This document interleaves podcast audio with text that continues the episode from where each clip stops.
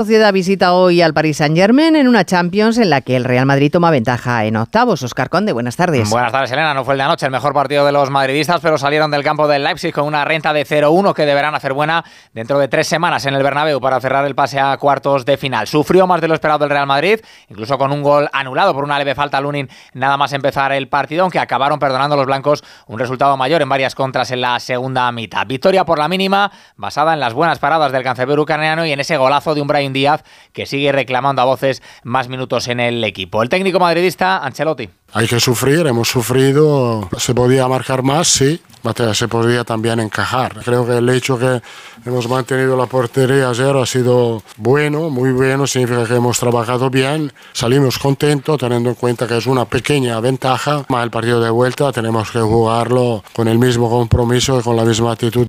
Casi cerrada, dejó su eliminatoria en octavos de final en el Manchester City, ganó 1-3 en campo del Copenhague. Hoy se abren dos duelos más, el Lacho Bayern de Múnich y el Paris Saint-Germain Real Sociedad. El ya recuperado Mbappé liderará el ataque del todopoderoso conjunto galón un equipo Donostiarra que llega con ganas de seguir haciendo historia. La gran duda en el 11 de Churiurdin, la presencia o no del capitán Miquel Oyarzabal. Los entrenadores Luis Enrique e Imanol. Da igual lo que digas, da igual que me proclame como favorito o no favorito, el favorito o no favorito lo tiene que demostrar en el campo ahí es donde queremos hablar. No hay que perder nunca el respeto y, menos a un equipo como el PSG, que nos lo va a poner muy, muy complicado, que vamos a tener que dar nuestra mejor versión a nivel defensivo-ofensivo y bueno, y que esperemos dar la sorpresa.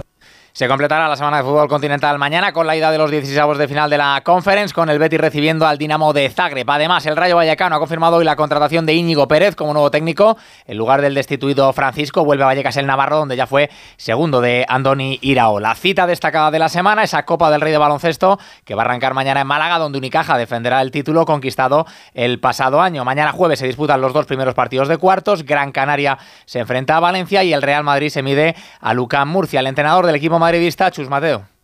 La presión es la que nos pongamos nosotros. nosotros nos ponemos presión por llamarnos como nos llamamos y porque queremos hacer las cosas bien. Obtener la satisfacción de, refrendar un, pensamos, buen trabajo con un título. Y eso es un poco lo que, lo que buscamos. Pero nosotros lo que queremos es hacerlo bien. Y esa presión, gracias a Dios, nos la ponemos nosotros porque somos ambiciosos, porque tenemos hambre de ganar. Además, en los mundiales de natación, en juego ya el partido de semifinales de la selección española femenina de waterpolo ante Estados Unidos. En el segundo, en el segundo cuarto va el partido empate a cuatro. Mañana será el turno de las semis masculinas para España ante Italia. Y en ciclismo, la vuelta a Andalucía ha tenido que suspender hoy su primera etapa, que se iba a disputar en la provincia de Granada, ante la falta de efectivos de la Guardia Civil por las manifestaciones de los agricultores.